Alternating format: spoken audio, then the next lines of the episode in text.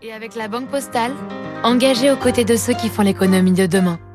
Bonjour David. Bonjour Renaud. Les compagnies aériennes commencent enfin à retrouver le sourire. Oui, alors tout, tout va pas encore bien, mais tout commence à aller quand même nettement mieux hein, pour la plupart des, des, compagnies aériennes réunies cette semaine pour leur sommet mondial qui est organisé par ce qu'on appelle l'IATA, hein, leur, leur association.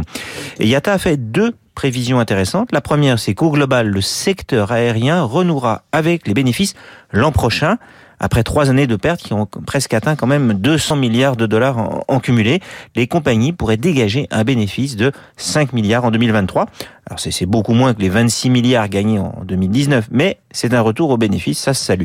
L'autre bonne nouvelle, c'est que les passagers sont globalement de retour et qu'on pourrait retrouver le niveau de 4 milliards et demi de voyageurs en 2019, euh, que, comme en 2019, en 2024. La parenthèse de la crise serait ainsi refermée pour le monde aérien. Alors comment s'explique cette nette amélioration? Bah, C'est un mélange d'effet prix et d'effet volume. L'effet volume, c'est le, retour des passagers hein, dont, je viens de parler. On n'arrête pas de parler de l'avion bashing et d'une jeune génération qui veut moins polluer en montant à bord d'un Boeing ou d'un Airbus.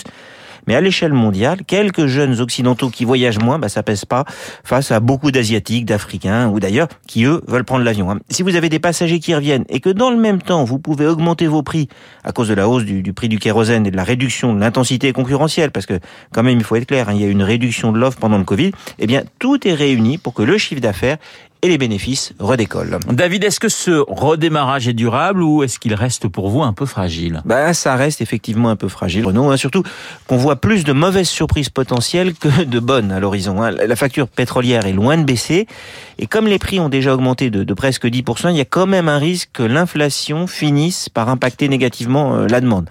Ensuite, bah, il y a le Covid qui n'a pas disparu en Chine et qui pourrait réapparaître ailleurs, malheureusement. Et enfin, la régulation, le virage vers des avions moins polluants, tout ça, ça complique la vie de tout le secteur. Et puis enfin, il faut bien voir que si globalement ça va mieux pour le transport aérien, ça va surtout très bien pour les compagnies américaines, encore très mal pour les compagnies asiatiques et juste un peu mieux pour les européennes. Cette année, les Américains vont gagner 10 milliards et les Asiatiques vont perdre autant.